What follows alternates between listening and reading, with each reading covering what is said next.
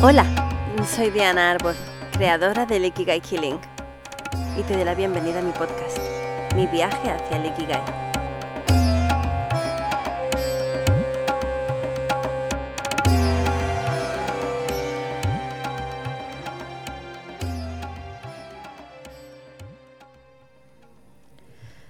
¿Duplicas, reparas o sanas? Es decir, ¿sientes que estás repitiendo constantemente los mismos patrones de comportamiento y no sabes de dónde te vienen? O quizá te has dado cuenta de que estás siguiendo los mismos pasos de tus padres o tus abuelos y no te están llevando a un lugar de paz interna, de amor o de prosperidad. Quizás te has dado cuenta de que has elegido hacerlo totalmente distinto a tus padres, pero no te sientes del todo feliz. A lo mejor has encontrado el camino del medio, aquel que te ha llevado a hacer las paces con tu pasado y a vivir en coherencia y plenitud. Hoy quiero hablarte de los distintos modos que tenemos de heredar los patrones familiares y de cómo puedes soltarlos para poder vivir en coherencia con tu Ikigai.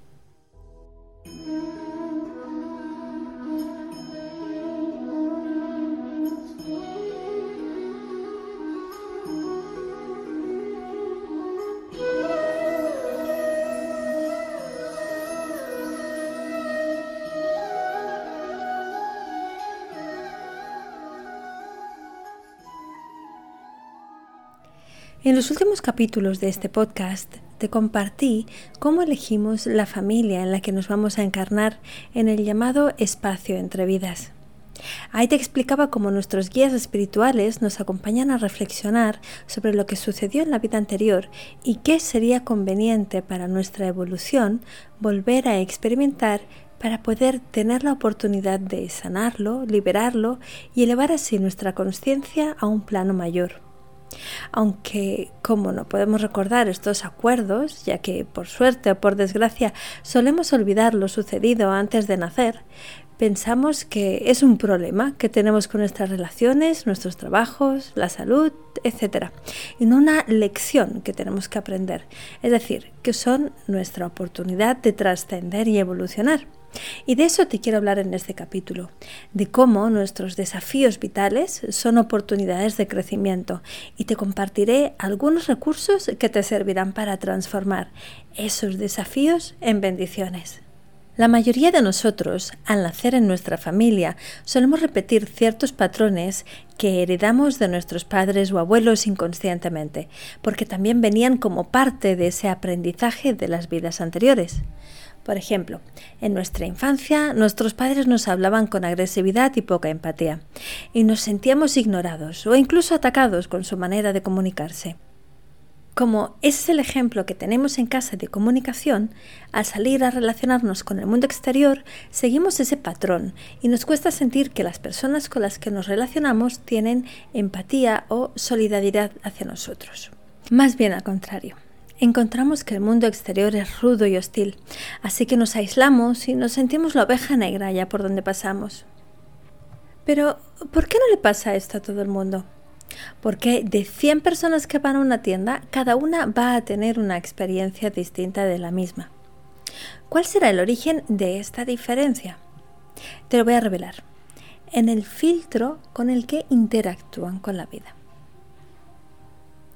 Como decimos en castellano, todo es según el color del cristal con que se mire. Y el color de esas gafas lo marcarán nuestras creencias limitantes o liberadoras, que están basadas en las historias que nos contamos sobre nuestro pasado. Porque si nuestras creencias, basadas en las experiencias de nuestra infancia, incluso antes, durante nuestro proyecto sentido, nos indican que los desconocidos son personas en las que no se puede confiar fácilmente, ya que nuestros padres tampoco lo fueron para nosotros, entonces ese será el modo en que nos relacionemos con el exterior. Desarrollaremos una coraza de protección que nos servirá para mantener una distancia prudencial en nuestras relaciones personales, sociales, profesionales, etcétera, para que no nos vuelvan a hacer daño y nos sentiremos atrapados en nuestra propia vida. Siendo nosotros nuestros propios carceleros, sin saber siquiera que la clave para liberarnos está en nuestras manos. Pero, ¿Cómo encontrarla y utilizarla? Ese es el siguiente paso. Cuando nos damos cuenta de que no queremos seguir repitiendo el dolor que sentimos en nuestro pasado, que muchas veces decidimos hacerlo totalmente distinto. Es decir, si mis padres no me hablaron amorosamente y no me sentí querido, puedo decidir no traer hijos al mundo para no repetir el patrón y dejar de hacer lo que me hicieron a mí. Eso sería irse al otro extremo. Es lo que llamamos la reparación de las fidelidades invisibles que mantenemos con nuestros ancestros. Es decir, trato de hacer lo que quizá nuestros padres o abuelos, o quien sea, de quien estamos heredando, hubiera querido hacer si hubiera podido. Pero eso no es una solución que beneficie a la vida o al árbol familiar. Quizá no es ni siquiera lo que me gustaría que sucediera si no estuviera todavía apegada al dolor o al miedo. Pero por honrar de algún modo a mi clan, elijo una solución que repara, que pone un parche, digamos. Pero como estoy reaccionando, eligiendo lo contrario sin haber aprendido la lección, esta actitud no se sana en mí ni en mi clan. No se trasciende. Es decir, no he entendido profundamente qué es lo que debo aprender de esta experiencia, porque yo todavía siento dolor o miedo, no me siento libre y en paz con el pasado. Pero resulta que a pesar de que hubiera preferido no tener hijos, yo o mi pareja, según seas hombre o mujer, nos quedamos embarazados y decidimos seguir adelante con ese bebé. Es decir, la fuerza de la vida en el árbol genealógico se impone por encima de nuestros miedos para poder darnos una oportunidad de sanación del clan. Entonces decidimos que vamos a hacerlo distinto a nuestros padres y nos apuntamos a un curso de comunicación no violenta para aprender realmente cómo comunicarnos empáticamente. Y vamos a sesiones terapéuticas de pareja para poderlo poner en práctica en nuestras vidas. También tomamos diversas terapias para sanar nuestro pasado. Aprendemos terapia regresiva para descubrir el origen de nuestro dolor, constelaciones familiares para poder sanar en profundidad, biodescodificación o bioneuroemoción para comprender los síntomas de estos desafíos emocionales e incluso registros akáshicos para hablar directamente con nuestra alma y que nos cuente el porqué de todo. Todo esto mientras ya hemos tenido al bebé y vamos viendo cómo nuestros patrones familiares de comunicación, no siempre empática, se repiten y nos sentimos culpables porque no conseguimos ser totalmente como nos gustaría. Esos padres ejemplares, serenos y sabios. Porque a pesar de poner todo nuestro empeño, todavía nos enfadamos y sacamos lo peor de nosotros de vez en cuando. Y un día nos damos cuenta que cada vez sucede en menos ocasiones que cada vez logramos desarrollar mayor empatía y dominar nuestro enfado, respirando profundamente y dándonos unos momentos antes de reaccionar. Ese día miramos atrás y vemos que desde el momento en que decidimos ser padres, comenzamos a tomar decisiones conscientes de que no íbamos a repetir los mismos patrones, que haríamos todos los esfuerzos necesarios para aprender a ser como realmente nos gustaría, a pesar de habernos visto muy lejos de nuestro objetivo, a pesar del miedo, del dolor y de la falta de autoestima. Podemos ver cómo, a pesar de haber repetido cierto tipo de decisiones o de expresiones de nuestros padres, hemos ido labrando nuestra propia manera de acompañar a nuestros hijos. Incluso aunque eso hubiera podido significar romper con la tradición del clan, incluso de lo estipulado por la sociedad. Decidimos, por ejemplo, dar a luz en casa para proteger a nuestros pequeños de la violencia hospitalaria que hemos visto sucederse en muchos casos a nuestro alrededor. O los llevamos a guarderías y escuelas libres donde se han sentido vistos y escuchados y donde hemos podido aprender una forma distinta de relacionarnos con ellos. Entonces nos damos cuenta un día, cenando todos juntos alrededor de la mesa, que nuestros hijos se sienten escuchados y tienen la capacidad de expresar sus emociones y pensamientos de una manera que tú no pudiste ni imaginarte en tu infancia. Que sienten una libertad y una confianza en la vida que a ti te hubiera gustado tener y que su vida va a ser muy distinta a la tuya gracias a todo lo que sucedió en el pasado. Y es ahí cuando aprecias que a pesar de haber vivido muchos momentos duros y difíciles con ellos y tu pareja, has mejorado. Durante todos estos años de tanto empeño en hacerlo mejor, en tener más compasión, más empatía, en mostrar más amor. Porque un día te diste cuenta que la primera persona que necesitaba ese amor incondicional eras tú. Esa empatía, esa compasión que has aprendido a tener hacia los demás. Y es ahí cuando te das cuenta de que has estado sanando, que todos estos años de desarrollo personal y espiritual, que todas las experiencias que viviste en el pasado, las desafiantes y las alegres, las oscuras y las radiantes, fueron perfectas. Eran exactamente las que necesitabas para llegar hoy donde estás, a pesar de tus miedos, de tus dolores y de tus conflictos.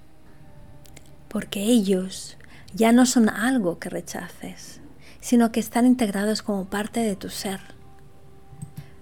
Porque sin ellos no hubieras llegado a ser mejor persona hoy, porque ahora sientes que la vida te fluye mejor, que puedes comunicarte con mayor libertad, con mucho más amor y que has encontrado tu lugar en el mundo, en tu vida. Aunque el viaje interior continúa, puedes parar para agradecer en cada momento por todo lo que ha sucedido en tu vida. Cuando te conectas con tus padres y tu infancia desde el amor incondicional y la compasión, porque comprendes que ellos hicieron todo lo que estaba en sus manos con lo que tenían, porque te pusiste muchas veces en su piel y sentiste su dolor, su sensación de abandono en su infancia, como a ellos tampoco los trataron como les hubiera gustado, porque nadie puede dar lo que no tiene. Y es una carencia que se había ido heredando durante generaciones y generaciones, hasta que llegaste tú, hasta que llegó ese momento en que decidiste hacerlo distinto y no hacer todo lo contrario como reacción a rebeldía, sino que te propusiste viajar a tu interior para poder sanar el dolor albergado en tus raíces, ya no solo de tu propia infancia o tu proyecto sentido, sino de tus vidas anteriores y de tu propio clan. Y te cuento un secreto. Esta es mi historia. Es la historia del dolor, replicando lo que me habían dado mis padres y lo que había en mí desde mis vidas anteriores, pasando por la reparación, revelándome y haciéndolo todo al contrario de como ellos les hubiera gustado o como lo hubieran hecho, a la sanación, a lo largo de un profundo viaje a las raíces de mis desafíos y dolores.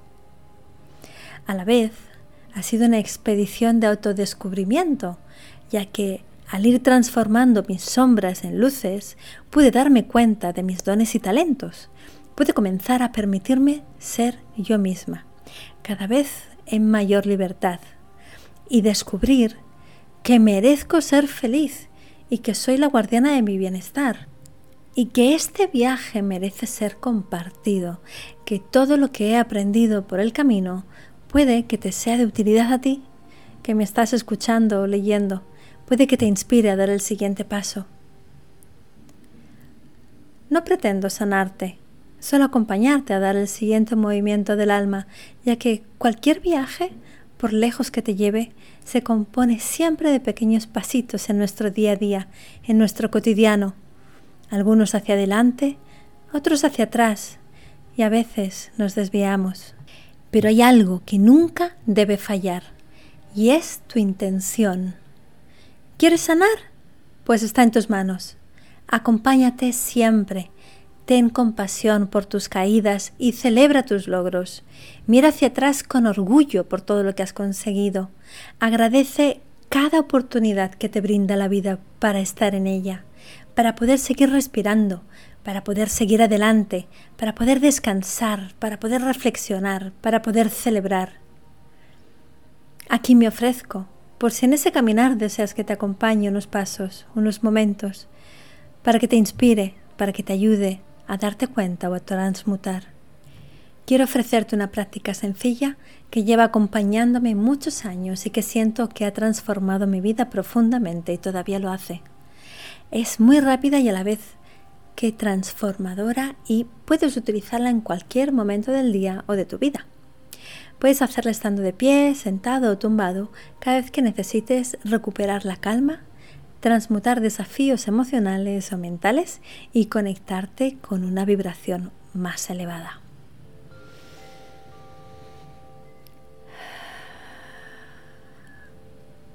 Comienza conectando con tu respiración, con los ojos cerrados y llevando tu atención a la base de tu espalda, al chakra raíz. Y cuando inhalas, vas subiendo hacia el chakra corona, recorriendo toda tu espalda. Y al exhalar, bajas por delante de tu cuerpo hacia el chakra raíz de nuevo. Vuelve a repetir el ciclo varias veces.